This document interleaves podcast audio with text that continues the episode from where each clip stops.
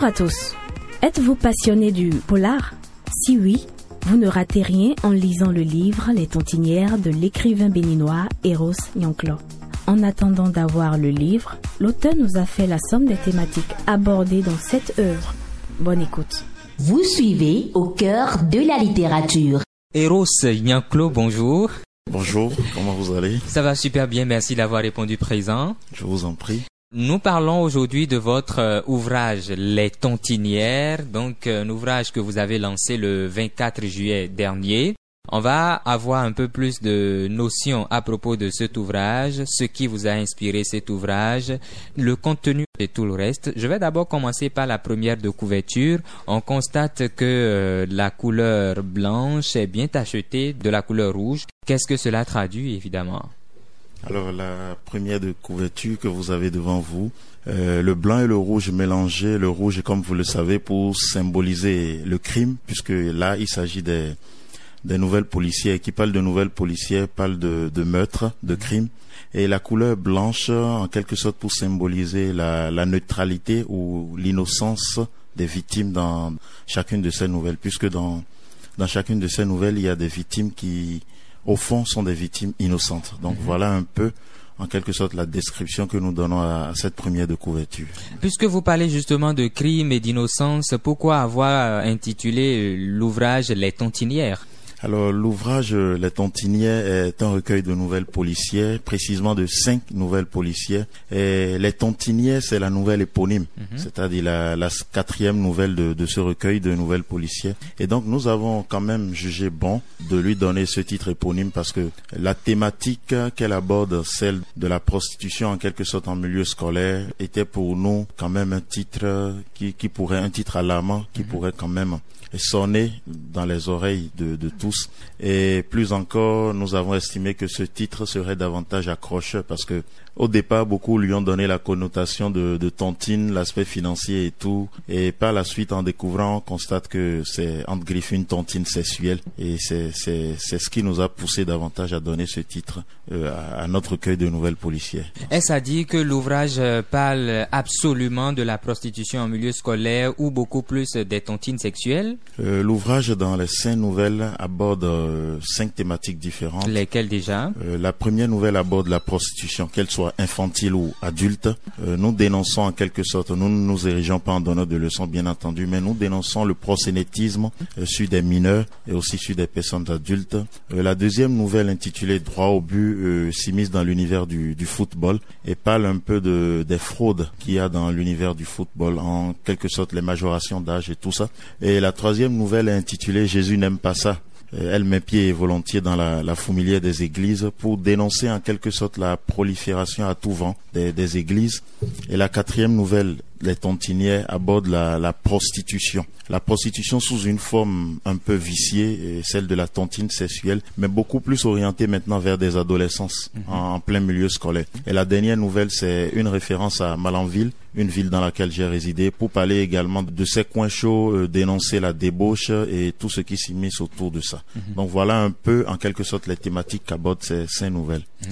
Alors pourquoi vous aviez choisi euh, la nouvelle euh, éponyme intitulée La tontinière comme le nom euh, de, de cet ouvrage Oui, parce que nous envisageons quand même révéler des choses qui se passent peut-être à côté de, de nous, peut-être dans nos milieux immédiats, mais nous ne nous taillons pas davantage d'importance. Donc, puisque nous trouvons quand même cette cible, hein, cette couche de la population assez vulnérable, celle des, des élèves, et le préfacier l'annonce dans, dans, dans la préface comme une couche quand même délaissée pas un système académique euh, tant focalisé sur les rendements scolaires et tout ça, mais qui dénonce quand même, qui délaisse quand même le quotidien de ses élèves. Donc, euh, cette nouvelle a été inspirée dans la période, euh, une, nous avons eu une période de grève il y a deux ans, et ensuite une période de, de la pandémie où beaucoup d'élèves ou d'étudiantes n'allaient pas au cours, en cours et on voyait quand même un peu partout qu'on parlait de, de viol, de partout, excusez, de, de violence sexuelle et tout ça. Donc nous avons quand même vécu une scène similaire, mais cette fois-ci c'était orienté vers des adolescentes. Puisque c'est, c'est un volet qui n'est pas davantage abordé, nous nous avons quand même voulu révéler cela pour dire. Également on parle d'adultes et tout ça, mais c'est aussi dans le rang des, des, des petites personnes, des adolescentes en quelque sorte. Nous prenons cette nouvelle pour dénoncer quand même. C'est pas pour accuser, euh, jeter le euh, la, la vindite en quelque sorte sur ces adolescentes, mais quand même dénoncer que ce sont des choses qui se passent et que les dirigeants à divers niveaux, euh, le système académique et tout, prennent quand même des, des responsabilités pour savoir que des choses comme ça existent. Voilà. Donc c'est en quelque sorte pourquoi nous avons voulu euh, en quelque sorte alarmer à travers ce titre. Est-ce que vous pensez justement que votre ouvrage pourra un temps soit peu lutter contre ce phénomène dont vous abordez dans l'ouvrage? Nous ne pourrons pas d'un coup de, de bâton magique, nous ne nous annonçons pas magiciens ou tout, mais nous pensons quand même, puisque c'est réconfortant les retours que nous avons juste là, euh, depuis, même avant le lancement et après le lancement, les retours, il y a des personnes qui se portent volontiers, font des critiques, des chroniques et beaucoup de, de témoignages, de partage autour de ça pour quand même révéler que ce sont des choses qui existent. Et vous voyez, avec la force des réseaux sociaux et tout ça, les, les partages et tout ça, ça part loin. Donc on se dit quand même que ça va intéresser beaucoup de personnes. Beaucoup de personnes verront quand même qu'il y a un sujet qui n'est pas aussi anodin et auront envie quand même de découvrir. Donc nous estimons quand même, même si nous ne pourrons pas d'un coup de bâton magique résolver la situation en, en entière partie, nous pensons quand même que nous pourrons app- apporter un coup de pouce et ça va sonner dans les oreilles de qui de droit et alerter un temps soit peu euh, quelque chose. Puisque, quoi qu'on le dise, c'est notre rôle en tant qu'écrivain, euh, pas de solutionner les choses de par notre plume, mais quand même de révéler, de partager des choses qui existent. Et voilà, euh, personnes de droit prendront les responsabilités. Donc, euh, s'il y a une ou deux personnes qui sont touchées par cette réalité et quand même prennent des décisions pour nous, euh, on dira que notre objectif est partiellement atteint. Tout à fait.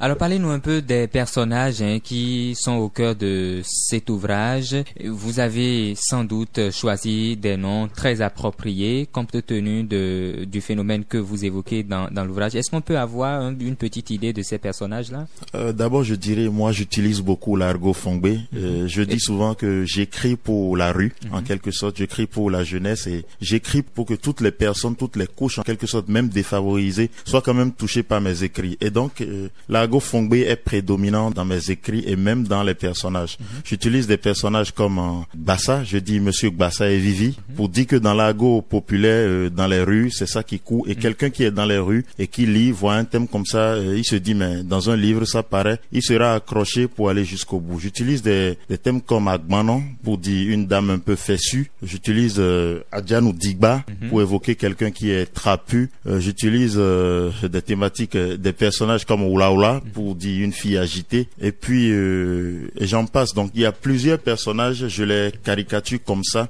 pour dire, en fait, que le titre soit révélateur et frappant et accroche en même temps le lecteur. Donc, la majeure partie de mes personnages, à part euh, un ou deux noms français que vous pourrez avoir, la majeure partie de mes personnages est issue de l'argot fongbé. Doit-on dire que l'auteur a sillonné euh, ces coins, ces rues, ces ruelles autant pour moi, afin de faire un constat où il est resté dans sa chambre, il a juste écrit? Non, à la base, euh, je dirais depuis 2017, moi je suis éducateur, j'ai travaillé dans des structures de protection de l'enfance, euh, des structures d'accompagnement des enfants en situation difficile. Et ce temps m'a permis quand même de, de découvrir beaucoup de choses euh, liées aux enfants en situation difficile, à la prostitution infantile, euh, aux filles maltraitées et tout ça. Et donc je peux dire que cette partie de ma vie, ce temps a été quand même un incubateur ou catalyseur pour la rédaction de, de cet ouvrage. Donc euh, euh, la majeure partie des histoires sont, sont réelles. C'est vrai, il y a eu des accoutrements, euh, des achoppements pour pouvoir en faire une belle histoire, mais la majeure partie des ouvrages, des nouvelles ont un soubassement réel. Ce sont des faits vécus dont nous avons témoignage et nous avons achoppé ou accoutré en quelque sorte ces, ces réalités. Voilà un peu. On comprend alors pourquoi euh, vous avez dû utiliser certaines villes de, de notre pays ou certains quartiers de ville où euh, le fait est réel dans, dans, dans ces différents endroits-là, justement pour pouvoir prouver en quelque sorte euh, que le phénomène est, réel et persistant. Effectivement, euh, je donne par exemple l'exemple de Malanville où il y a beaucoup de coins de prostitution infantile. C'est c'est in- indénombrable en quelque sorte parce que nous avons eu à faire des enquêtes dans, dans ces lieux. Euh, donc j'utilise, euh, je, je peins Malanville comme une ville qui doit alerter où il y a de la prostitution infantile sous toutes ses formes voilées. Et donc ça doit alerter. Et je pense que ça alerte déjà plusieurs acteurs sociaux qui ont pris le, le problème à bras le corps. Euh, je dénonce certaines certaines localités que vous retrouverez euh, de Cotonou et tout ça, euh, vous comprendrez en même temps que voilà, ce sont des réalités qui existent dans ces localités-là. Donc c'est tout un voyage en quelque sorte euh, à travers le Bénin. Voilà. Est-ce qu'on doit s'attendre encore à un, un, ouvrage du genre dans les jours à venir ou carrément ça va être euh, un autre sujet que l'auteur va aborder dans ses projets à venir? Euh, moi, j'ai fait, j'ai choisi comme plume de, de prédilection la, la, la, la, littérature policière. Je, mhm. j'écris de la littérature policière pas pour dire que je suis ignare des autres gens, mhm. non du tout pas. Mais j'ai fait de la littérature policière un domaine de prédilection. Donc, je pense que mon prochain ouvrage sera euh, un roman policier, pourquoi pas.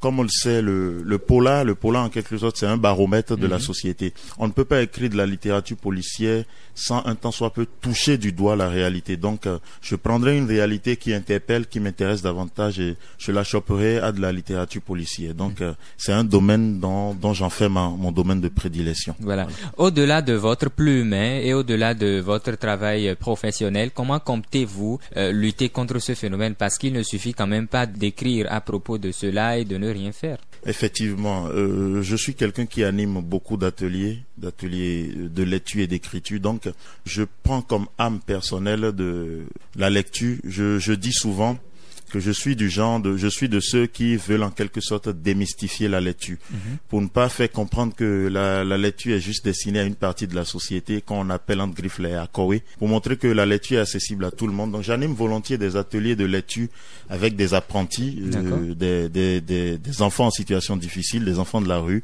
euh, des, des, filles de joie. Mhm. C'est vrai que c'est pas fréquent, mais par exemple, j'ai eu à animer, à partager des tests à Jonké une mhm. fois avec des amis.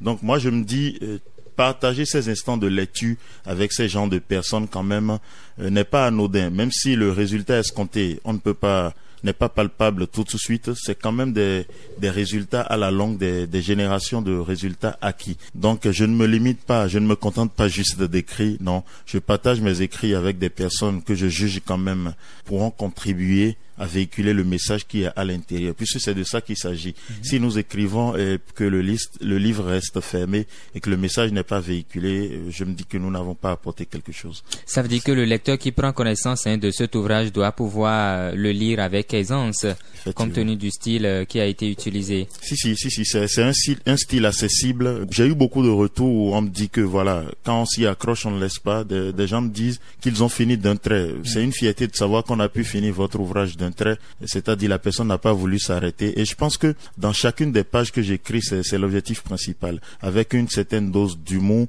une certaine dose de description de milieux qui nous sont familiers et tout. Donc, quand vous, vous le prenez, vous n'avez plus envie de le laisser. Mhm. C'est ça en fait. Alors, comment est-ce qu'on peut avoir l'ouvrage hein, pour nos auditeurs qui sont à la maison et tout le reste? Ok, l'ouvrage est déjà disponible en librairie ou pour plus d'accessibilité, vous pouvez contacter euh, la maison d'édition mhm. au 66 54 54 78 08.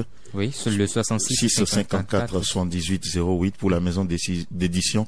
Ou me contacter au 69 47 96 23 pour la voix. D'accord. Donc euh, voilà, par ces méthodes, vous pourrez la voir. Alors, le montant L'ouvrage est à 4000 francs. D'accord, l'ouvrage est à 4000 francs et euh, on peut l'avoir en appelant le 66 54 78 08, le 69 47 96 23, n'est-ce pas? En effet. Alors, et si on abordait à présent les quelques difficultés que vous avez eues avant de pouvoir publier cet ouvrage, parce qu'il n'en manque jamais?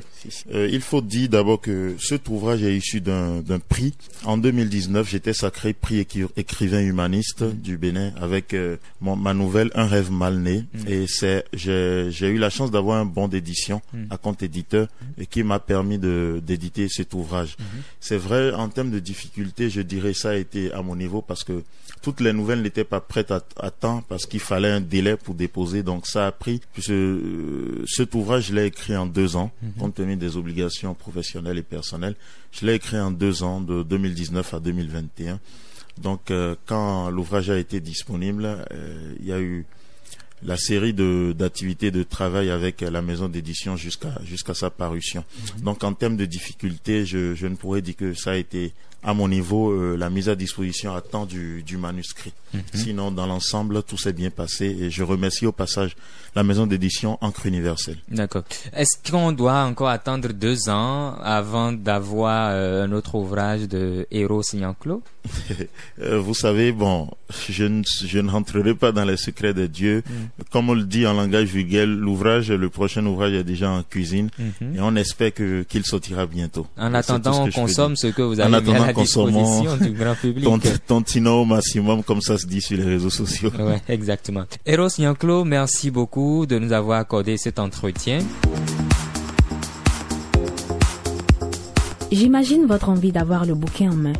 Merci de l'écoute à nous accorder. Restez toujours des nôtres pour d'autres découvertes littéraires. À très bientôt.